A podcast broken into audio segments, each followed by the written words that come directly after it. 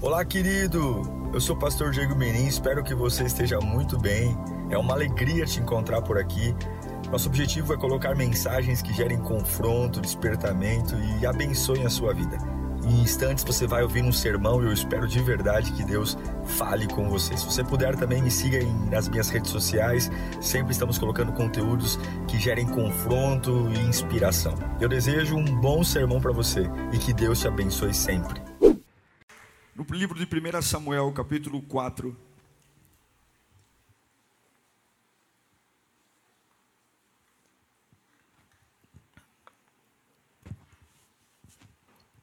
Primeira Samuel, capítulo 4, versículo 10.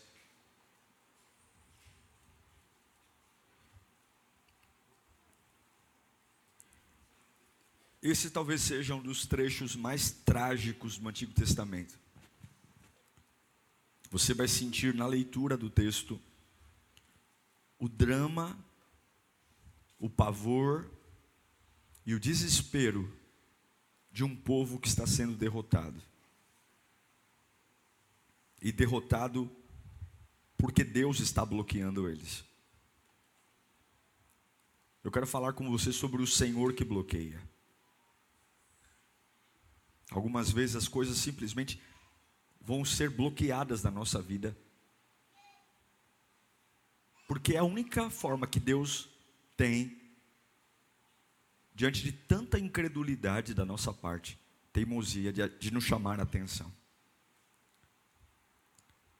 Observem o texto, 1 Samuel 4,10, diz assim: Então os filisteus lutaram, e Israel foi derrotado cada homem fugiu para sua tenda. O massacre foi muito grande. Israel perdeu 30 mil homens de infantaria. Verso 11. A arca de Deus foi tomada. E os dois filhos de Eli, o sacerdote, Ofini e Finéias morreram. Verso 14. Eli ouviu os gritos e perguntou: O que significa esse tumulto? O homem correu para contar tudo a Eli.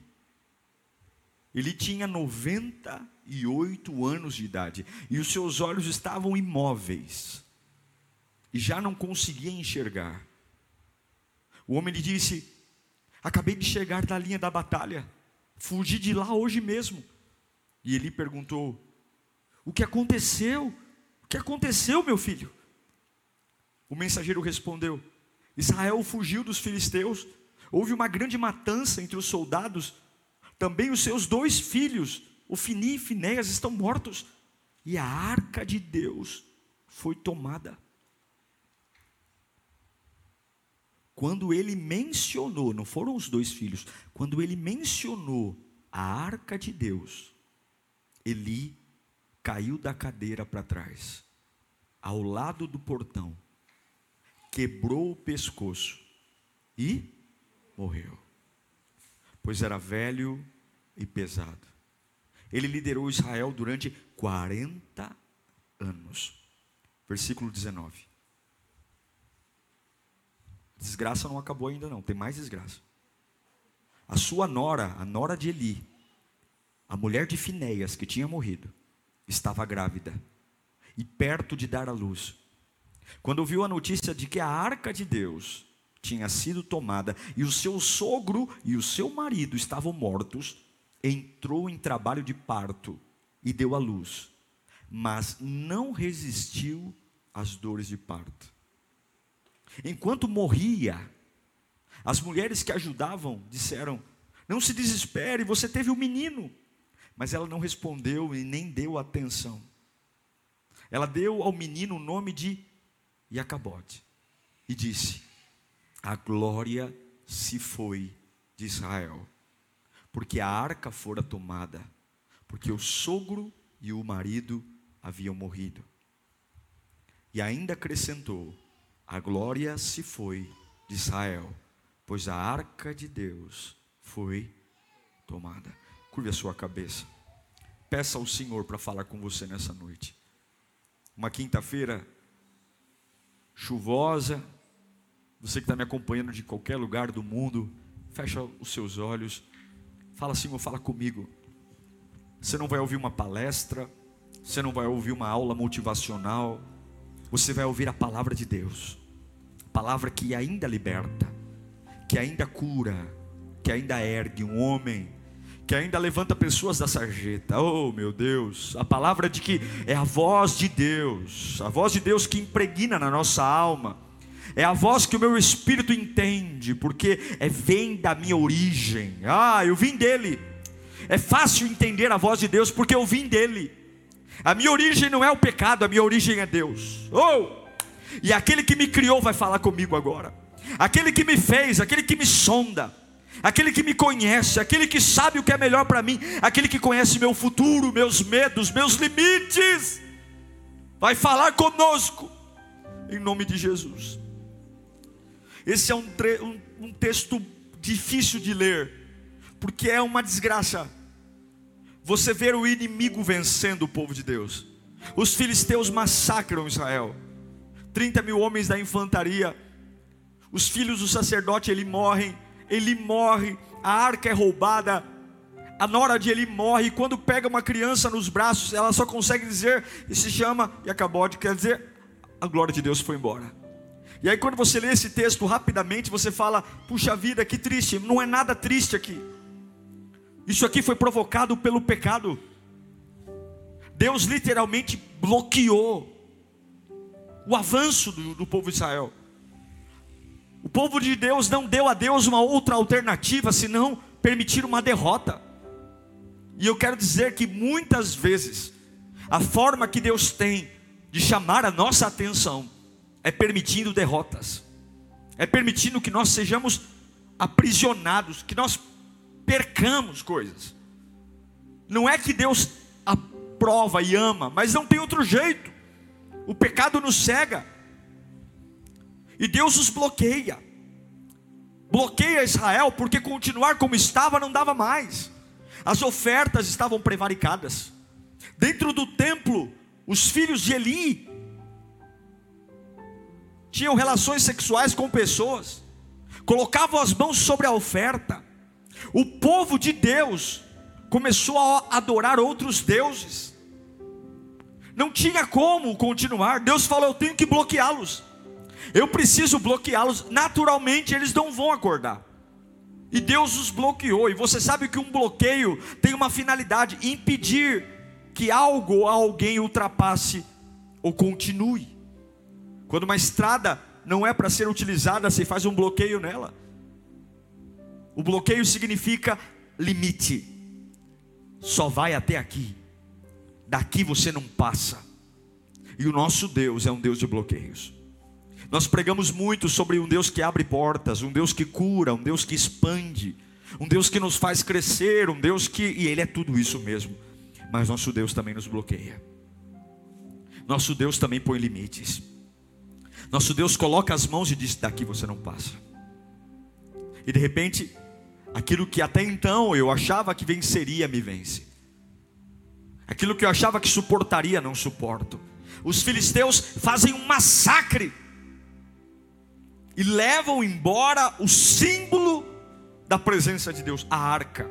Não só foram derrotados politicamente, não só foram derrotados no campo da guerra, mas foram derrotados no espírito, na religião. O Deus dos filisteus, aparentemente, levou cativa a arca, o símbolo do povo hebreu. E a pergunta que eu faço é: por que isso? Por que, que Deus nos bloqueia? Por que, que tem hora que você fala, eu me sinto amarrado? Não vai, minha vida não vai, não tem jeito, eu perco de todo lado e você só culpa o demônio só Satanás, só os demônios. Passado, por quê? Por que, que Deus bloqueou Israel? Por que, que permitiu os filisteus arrebentarem? Porque Deus é cruel? Não, porque Israel não, não reconhecia mais a sua limitação. Irmãos, Todas as vezes que nós esquecermos que temos limites, Deus nos bloqueia. Todas as vezes que a nossa alma acha que pode tudo, que aguenta tudo, que resolve tudo, Deus nos bloqueia. Todas as vezes que nossa segurança está no nosso braço, no nosso dinheiro, na nossa inteligência, na nossa expertise, e aí de repente eu não oro mais, eu sou um crente que não oro porque está tudo sob controle, eu sou um crente que não lê a Bíblia, eu sou uma pessoa que gosto da pregação do pastor Diego, mas é assim, olha, eu escuto e fico ali selecionando o que gosto, porque na verdade eu sei o que quero, sei para onde vou. Toda hora que o nosso ego sai do controle, Deus nos bloqueia. Bloqueia. Os homens não tinham mais temor à igreja. O, o, e Finés, os filhos de Eli, não tinham mais respeito à casa de Deus, não tinham mais respeito, o próprio sacerdote Eli nem ligava. Deus bloqueia. Deus os bloqueia para a gente lembrar que a gente não é nada. Deus os bloqueia para nós lembrarmos que sozinho nós não vencemos as nossas guerras. Deus os bloqueia para nos humilhar. Israel foi humilhada humilhada. 30 mil homens da infantaria. Os filhos do sacerdote mortos. O sacerdote morre caindo da cadeira e quebrando o pescoço. Morreu em desonra.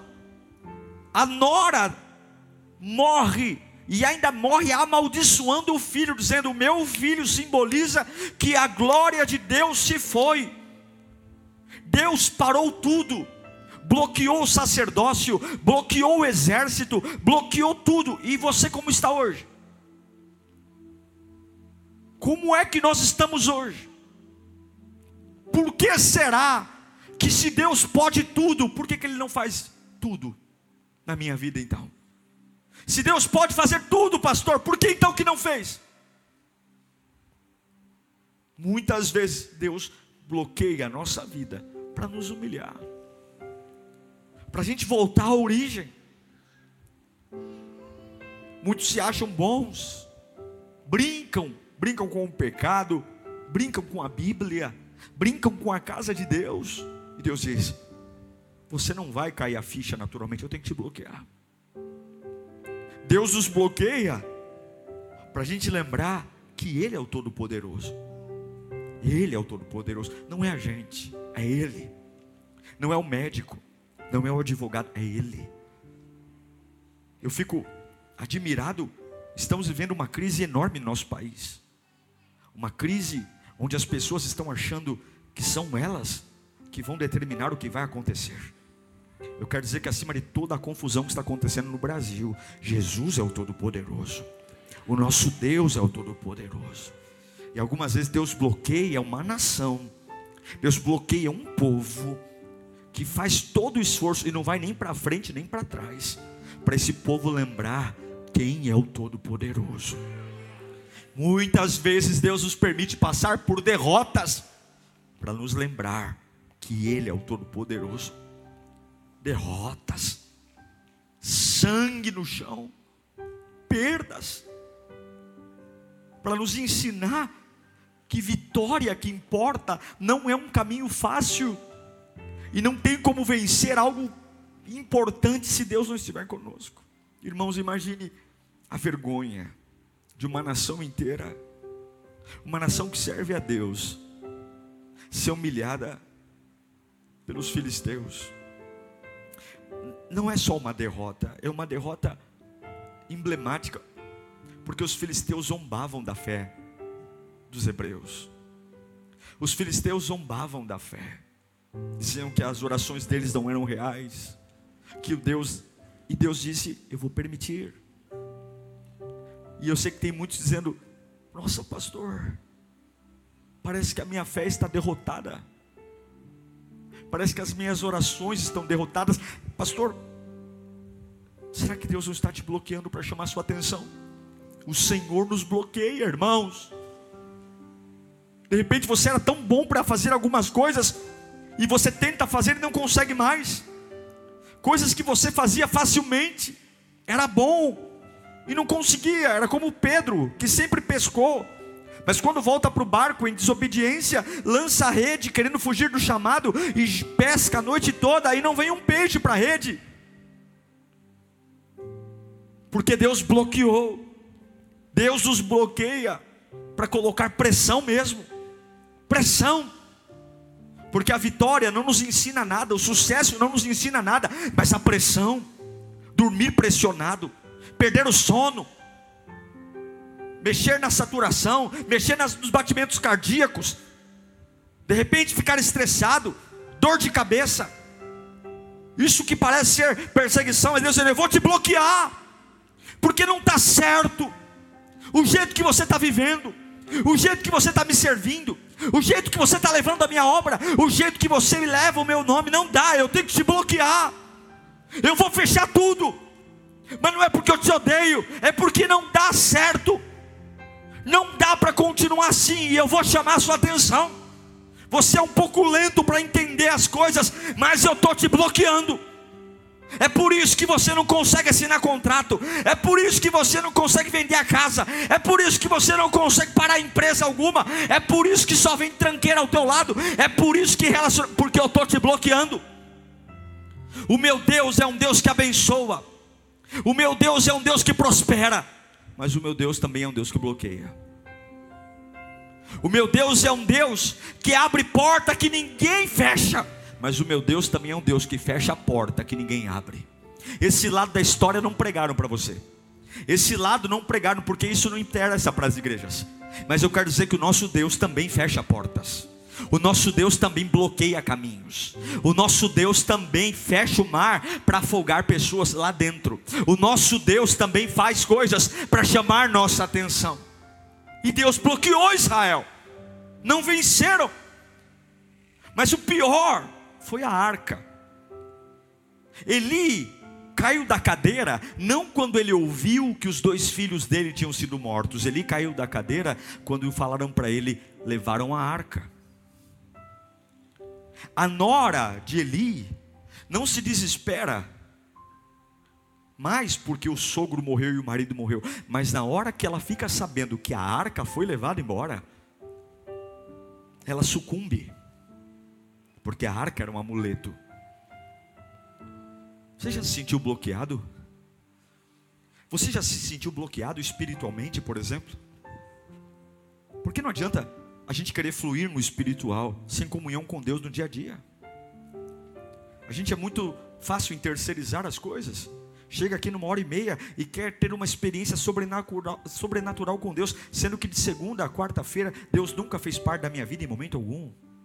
Tratamos Deus como uma prostituta, que a gente usa quando quer, como quer, do jeito que quer. Deus não é uma prostituta. Deus quer casar com você. Deus não quer prostituir com você. Quando você pensa em família, você não pensa como uma prostituta, você pensa como uma esposa e Deus não quer ter minutos de prazer com você de quinta-feira às 8 horas e domingo às 10 e 18 da, da tarde. Deus quer ter comunhão com você de segunda a segunda-feira. Deus quer casar com você. Você está entendendo isso? E Ele está dizendo: Eu não vou derramar minha presença. Porque se ele se acostumar com a minha presença naquela uma hora e meia, ele vai achar que é isso. Por isso que alguns pararam de sentir a presença de Deus. Pararam. Mas pastor, eu não sei, eu estou na igreja assim, mas não é, está é, tá diferente. Não é como antes, claro que não é. Deus te bloqueou. Levaram a arca. Levaram, o que, que era a arca? A arca era uma caixa de madeira de acácia, revestida de ouro, com dois querubins de ouro maciço em cima. Dentro dela havia o maná, a vara de Arão, a tábua dos mandamentos, a vara que floresceu levaram para os filisteus e eles falaram: Esse amuleto, perdemos, e agora, tadinho, a arca está lá com os filisteus, perdemos tudo. Deus foi envergonhado. Eu quero dizer uma coisa: Deus bloqueia a mim e a você, mas a Deus ninguém bloqueia. Eu vou repetir: quando você estiver bloqueado, não ache que teu Deus está bloqueado.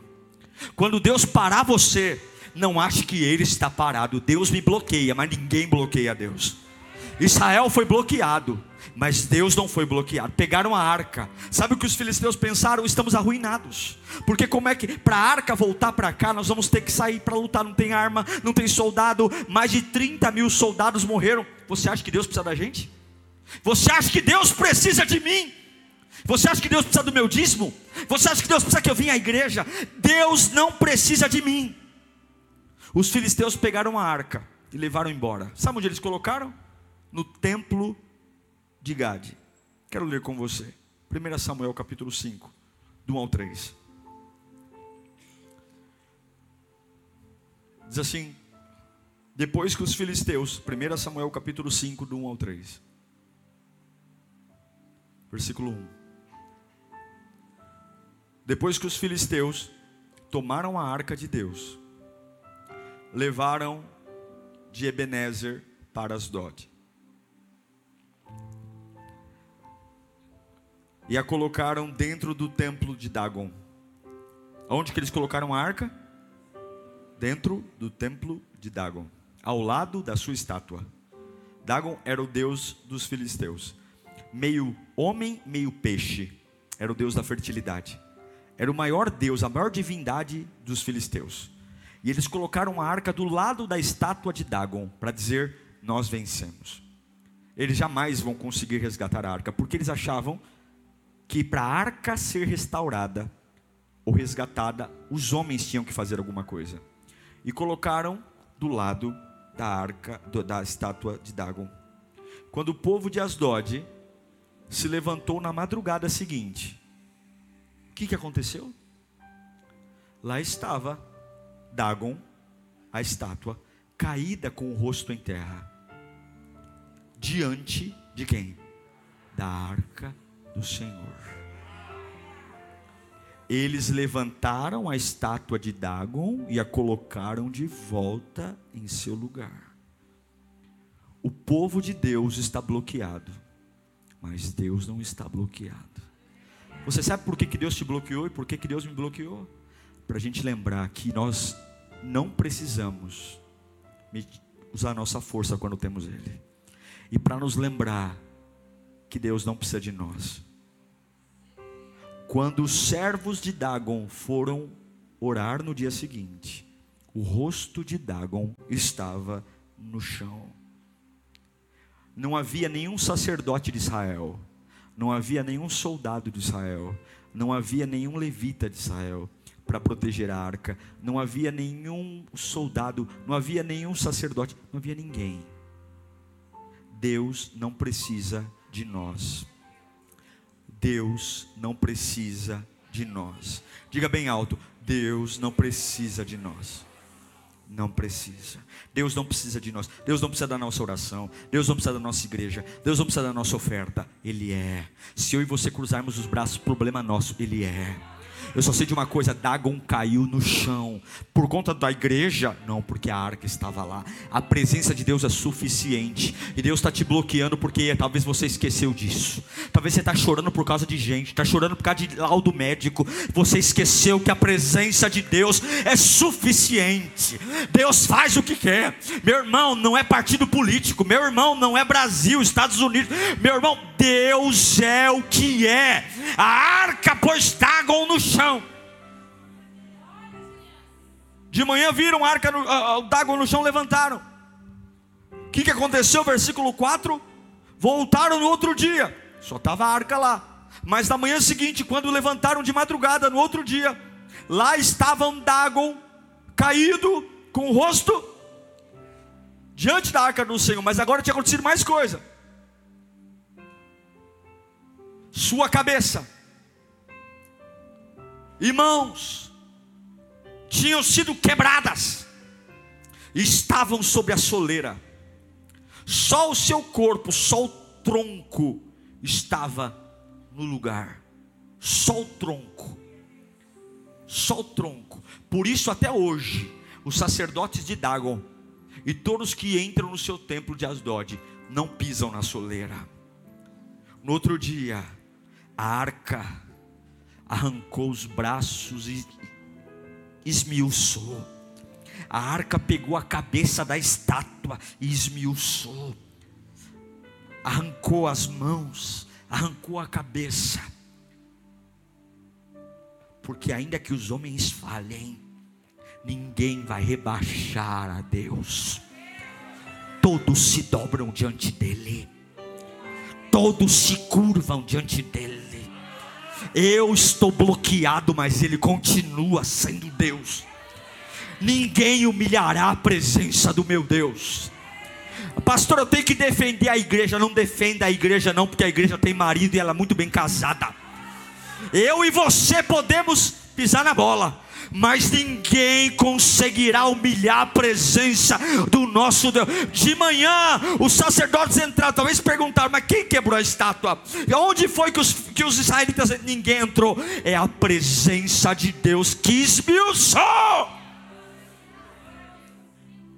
Eu quero dizer que você pode estar bloqueado, mas ainda tem glória de Deus disponível. Eu quero dizer que você pode estar morando numa casa abatida, mas a glória de Deus está viva e pulsante. Eu posso, quero dizer para você que você pode estar desempregado, humilhado, você pode estar bloqueado, mas Deus continua reinando no alto e sublime trono. Eu quero dizer para você que você pode estar em cima de uma cama cheio de tumor e Deus continua dono de tudo e de todos. Eu quero dizer para você que você pode estar endividado com a empresa quebrada, mas Deus continua Senhor dos senhores, Rei dos reis, Pai da eternidade. Eu quero dizer que você pode ter sido despejado, você pode ter sido traído pela sua esposa. Eu quero dizer que você pode estar aí humilhado, mas Deus continua sendo o primeiro e último, Ele continua sendo soberano. Eu quero dizer que você pode ter sido desprezado por muitos, mas Ele não é bloqueado por nada e por ninguém. Eu quero dizer uma coisa: você pode ter medo de macumba, mas Deus continua sendo maior que toda macumba. Você, você pode ter medo de um escuro, você pode estar brigando com a geladeira, achando que ela anda sozinha à noite, mas o trono dele é imparável, imutável. Sacerdote ele morreu, os filhos dele morreu, 30 mil soldados morreram, a nora de ele morreu, a criança se chamou e acabou de, a glória de Deus se foi. Problema deles que pecaram, problema deles que erraram. Deus é intocável, Ele brilha, Ele reina, e é por isso que você tem esperança, porque se dependesse de mim, eu estaria morto, porque eu sou bloqueado, mas nada bloqueia a presença de Deus nada. E essa é a nossa esperança. Por que, que Deus se bloqueia? Para nós voltarmos a olhar para Ele. Quando Eli cai da cadeira, ele fala: pegaram a arca, acabou. Quando a nora de Eli diz: levaram a, arca, acabou. O que, que eles estavam dizendo? A arca precisa de nós para estar tá aqui. Nós precisamos. Nós temos que fazer alguma coisa para recuperar a arca. Deus não precisa de você. Deus não precisa de você. E Ele está te bloqueando apenas para você lembrar que Ele não precisa de você. Que Ele faz o que quer como quer. E você tem que lembrar que está na hora de enxugar essas lágrimas que são inúteis e começar a declarar para demônio, para doença, que nada pode impedir o agir daquele que é o maior. Meu irmão, eu não tenho medo de perseguição à igreja, eu não tenho medo de perseguição de ninguém, porque ninguém é páreo para o nome do Senhor Jesus Cristo. Eu não tenho medo, ah, pastor, não, eu não tenho medo, porque eu guardo, ah, irmão, meu irmão, Deus pôs Dagon de, no chão, no chão, no chão. Eles insistiram em manter a arca lá. Um dia, cabeça no chão. O outro dia, sem o braço. E no dia seguinte, estava lá. A arca intacta. E a estátua destruída. Dagon não ficou no trono um dia sequer. Porque Deus não divide a glória dele com ninguém. Sabe o que aconteceu? Em toda a cidade, a mão de Deus pesou sobre os habitantes. Todos eles em Asdod tiveram tumores. No original chama-se hemorroidas. Todos os homens e mulheres tiveram hemorroidas, tumores. E sabe o que eles fizeram? Diante de uma vergonha generalizada, disseram, versículo 5, 7 do capítulo 5. Quando os homens de Asdod viram o que estava acontecendo, disseram: a arca, de, do, a arca do Deus Israel não deve ficar aqui conosco pois a mão dos a, a mão pois a mão dele pesa sobre nós e sobre o nosso Deus Dagon, o maior Deus deles.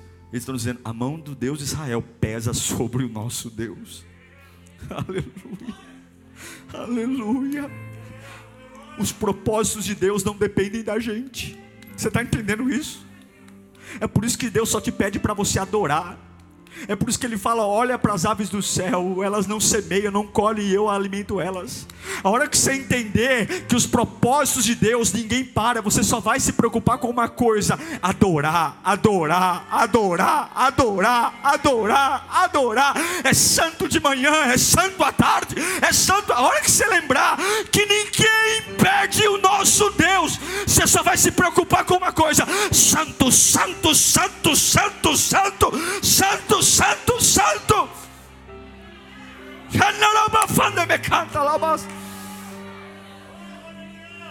Aí os filisteus estão preocupados.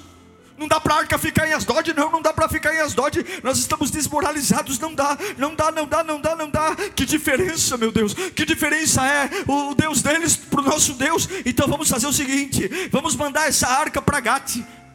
Manda para Gate, está lá, versículo 5, capítulo 5, versículo 8 tira de Asdod e manda a arca para Gade, também é terra dos filisteus. Então reuniram todos os governadores dos filisteus e lhes perguntaram: O que faremos com a arca de Deus de Israel? Que problema virou? Porque essa arca está lutando sozinha, essa arca está batendo sozinha. E eles responderam: Leve a arca de Deus de Israel para Gate. E então levaram a arca de Deus para Gate, porque eles achavam que talvez lá ficaria mais calmo. Olha o 9: Mas quando a arca chegou, a mão do Senhor castigou a cidade e lhe trouxe grande pânico e afligiu afligiu o povo, jovens e velhos, com uma epidemia de tumores, porque Deus não se curva a ninguém, era só a presença de Deus contra Gade, só, e agora está lá em Gade, ai meu Deus, transferiram os problemas, aí o pessoal de Gade começou também a ter hemorragias, começou tumores, hemorroidas, tudo acontecendo, versículo 10, reuniram-se de novo, então não dá para ficar em Gate.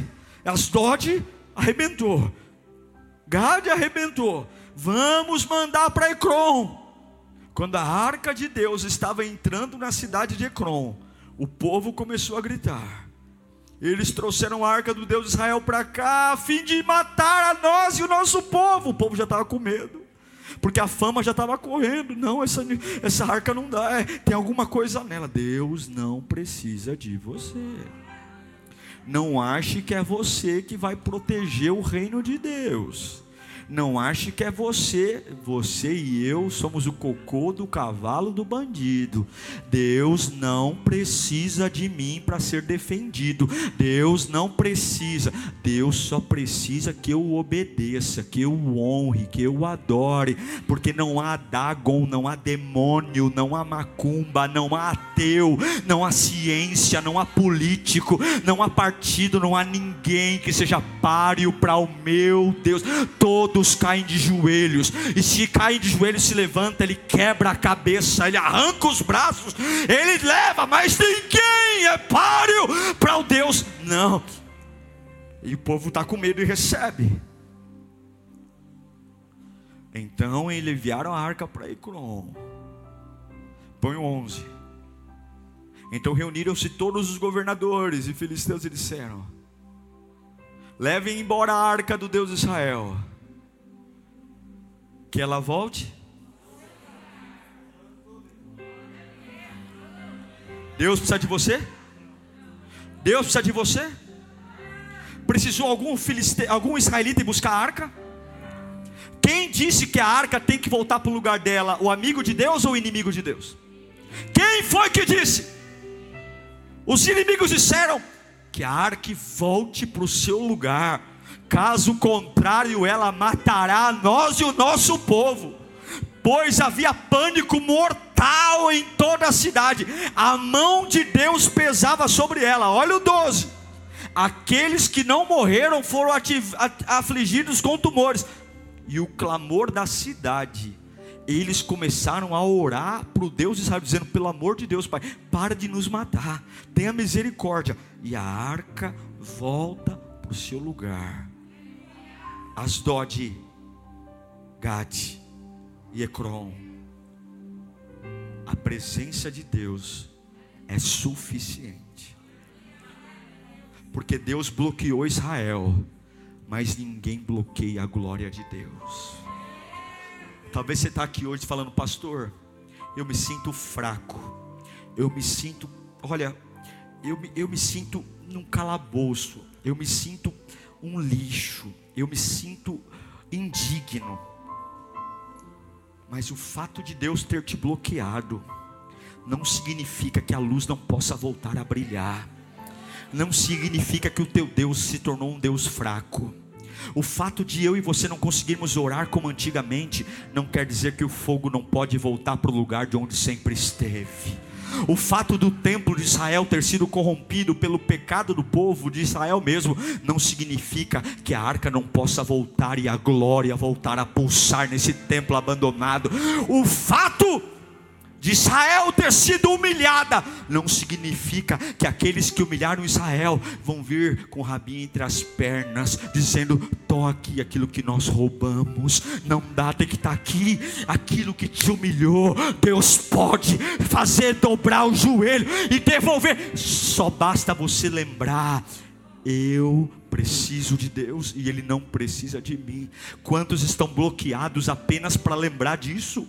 Quantos estão bloqueados apenas para lembrar disso? Que o Senhor não aceita o segundo lugar na sua vida, o Senhor não aceita ser menor que o teu casamento, o Senhor não aceita ser menor que o teu filho, o Senhor não aceita ser menos importante que o teu dinheiro, o Senhor não aceita ser menos importante que esse relacionamento, o Senhor não, não aceita ser menos importante que essa ambição profissional se ele for segundo, ele bloqueia.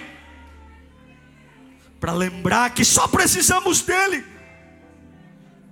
Mas a hora, meu irmão, a hora que eu lembro quem ele é, a hora que eu lembro quem Ele é, Ele, Ele, Ele não só carrega o nosso fardo, como Ele guia os nossos passos.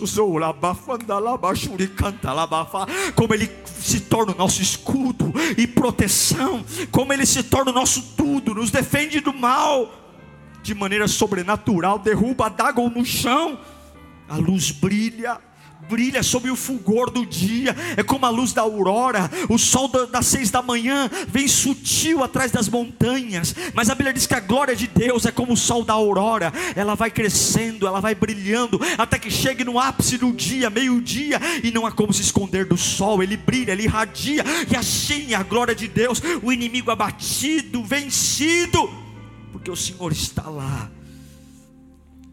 O nosso Deus é um Deus de bloqueios.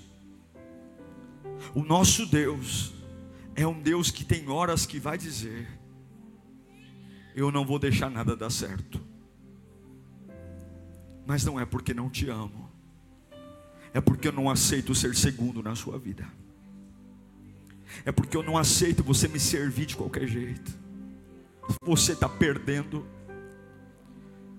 e aí você diz, Pastor, e Deus está dizendo: Eu te amo. Olha para mim longe de ti e veja que eu não preciso de você, é você que precisa de mim. Enquanto você está aqui sozinho, chorando as pitangas, eu estou lá colocando Dagon de joelho, eu estou lá colocando uma cidade inteira de joelho, eu estou lá trabalhando sozinho para ser devolvido para você estar aqui. Renda-se a mim, diz o Senhor. Você não tem uma lista de problemas. Você não pode mais ficar falando que não aguenta essa vida, porque você tem um monte de coisa para resolver. Você só tem uma coisa para resolver. Coloque Deus acima de todas as coisas. A sua única preocupação é dar um grito de liberdade. Nada é maior que o meu Deus na minha vida. A sua única preocupação é olhar para Filisteu, é olhar para Dagon, é olhar para dizer: vocês não valem nada. Deus é o primeiro. Deus é o primeiro.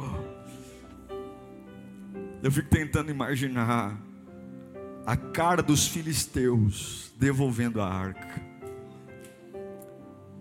Eu fico tentando imaginar eles dizendo: Não conseguimos lidar com essa presença. Não quero mais.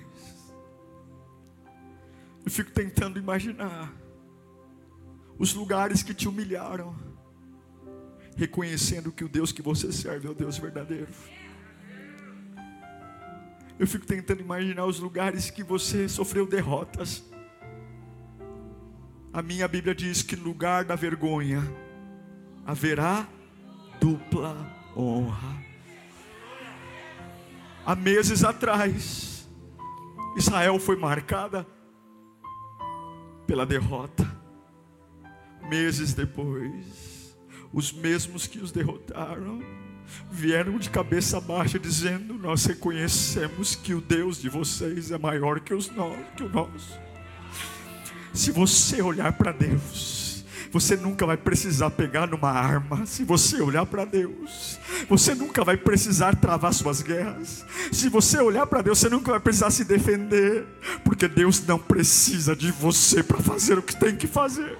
A única coisa que você tem que fazer diante de bloqueios é adorar ao Senhor, adorar ao Senhor, adorar, santificar-se, santificar-se, olhar para a sua vida e dizer: se Deus está me bloqueando, o que, que eu estou fazendo de errado? O que é? O que é? Onde foi que eu errei? O que é? O que é? Será que eu estou esquecendo da minha limitação? Por que, que Deus está me humilhando?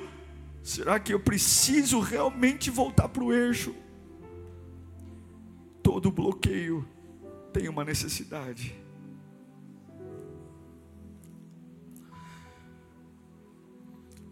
Uma vez uma pessoa ficou brava comigo quando eu disse essa frase que vou dizer a você. A igreja e o reino de Deus, eu não estou falando da eu estou falando da igreja, no, a igreja no, no todo, ela não precisa ser defendida. Há mais de dois mil anos, isso contando a era cristã, tentaram acabar com a igreja, acabar com a fé cristã. Ninguém conseguiu e ninguém nunca vai conseguir. Porque ninguém é páreo para destruir Deus, entende? Tem uma imagem que colocam na internet ridícula, como um braço de guerra. Um, um, como é que chama isso aqui? Hã? Braço de ferro. De um lado o diabo, do outro lado Jesus. Você acha que o diabo tem peito para pegar na mão de Jesus? E a luta não é do diabo com Jesus, a luta é do diabo com a gente. É eu contra o diabo. Jesus, ele já é vencedor, ele não se rebaixa sequer. O diabo é criatura, Jesus é Deus, entende? O diabo é criatura, o diabo é criatura. Deus é Deus, Jesus é Deus. Mas quando a gente lembra quem Deus é, o tamanho que Ele tem, a gente precisa entender qual é o nosso lugar. E se alguém está bloqueado aqui, Deus está dizendo: se você me colocar em primeiro lugar hoje, eu removo os bloqueios. Se você lembrar de quem você depende, eu removo os bloqueios. Se você voltar a me entronizar em primeiro lugar, eu removo os bloqueios. E aquilo que te bloqueou vai vir com o rabinho entre as pernas, restaurar a presença que um dia já esteve no seu coração. Eu quero liberar uma palavra. Levanta a sua mão para cá. O mesmo povo que envergonhou Israel foi o mesmo povo que veio devolver o que roubou. E eu quero declarar que se você confessar Jesus Cristo como o único, o maior da sua vida, maior que casamento, maior que filho, maior que empresa, maior que trabalho, maior que igreja, maior que ministério, maior que tudo, o mesmo lugar que te envergonhou, Deus te dará dupla honra. A mesma boca que colocou você no chão bloqueado, será a mesma boca que vai confessar que o Deus que você serve é o maior de todos, é maior que Dagon. Se você colocar o Senhor em primeiro lugar, os bloqueios não vão te matar, mas os bloqueios vão reajustar a sua vida, para que aquilo que se apagou volte a brilhar, para que aquilo que não queime volte a queimar, para que aquilo que parou de fluir volte a fluir, para que os melhores anos da sua vida voltem. Você recebe isso? Curva a sua cabeça. Comece a dizer para Deus: O Senhor é o primeiro na minha vida. Vai dizendo para Ele, vai dizendo. Pega aquilo que você mais ama e coloca Deus na frente. O que, que você mais ama nessa vida? Teu filho? O que, que você mais ama nessa vida? Põe Deus na frente. O que, que é mais importante para você? Qual é aquilo que você fala, meu Deus, eu, eu mato e morro por isso? Coloca Deus na frente. Aquilo que você fala, pastor, olha, eu, é, é, meu marido, é minha esposa, é o meu trabalho, é o meu dinheiro, é o meu carro, é a minha empresa, é o meu sucesso. É o meu... Não, não, não. Põe Deus na frente. canta, Porque Deus não precisa de você. Deus, Deus colocou Dagon no chão sozinho. A estátua está no chão, porque Deus não deixa ninguém dividir a glória com Ele. Vai cair no chão mesmo. Vai cair, vai cair. Governos caem, homens caem, porque Deus não divide a glória dele com ninguém. Ninguém.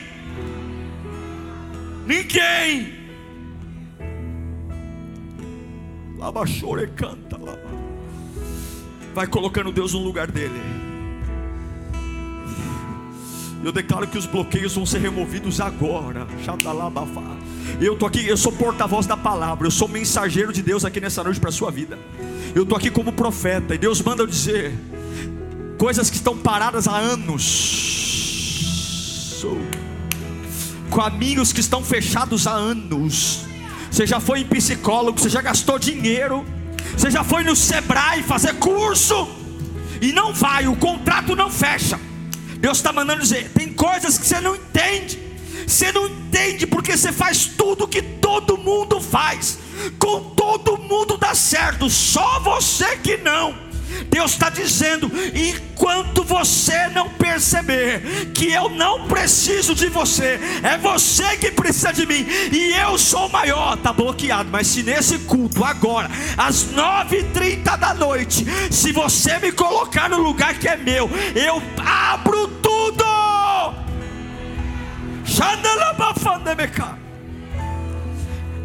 Amanhã mesmo você vai ter telefone tocando, Deus diz o Senhor porque eu não preciso de ninguém para fazer o que eu quero fazer na sua vida. Amanhã mesmo, se eu quiser, eu pego a empresa mais poderosa desse planeta e mando ligar na tua casa e te contratar. Amanhã mesmo, eu pego aquele processo que está na justiça, que eu estou fazendo o juiz engavetar há anos. Há anos eu estou fazendo o juiz engavetar. Eu estou bloqueando. Você já trocou de advogado, você já trocou de fórum, você já fez de tudo. Eu estou bloqueando na gaveta, porque é a hora que você reconhecer que é só de mim que você depende, não é juiz, não é a hora que você olhar para mim, eu pego o teu processo da gaveta e coloco no topo da pilha, e amanhã mesmo você é julgado, sai a tua causa. A hora que você parar de lembrar que é diabo, sou eu, sou eu. Eu trago teu filho para casa amanhã mesmo. Eu tiro você dessa maconha, desse crack. Se você lembrar quem eu sou, eu removo o bloqueio. Porque eu sou Deus que fecha a porta que ninguém abre, mas eu também sou Deus que abre porta que ninguém fecha. Eu sou Deus que bloqueia, mas eu também sou Deus que desbloqueia, diz o Senhor.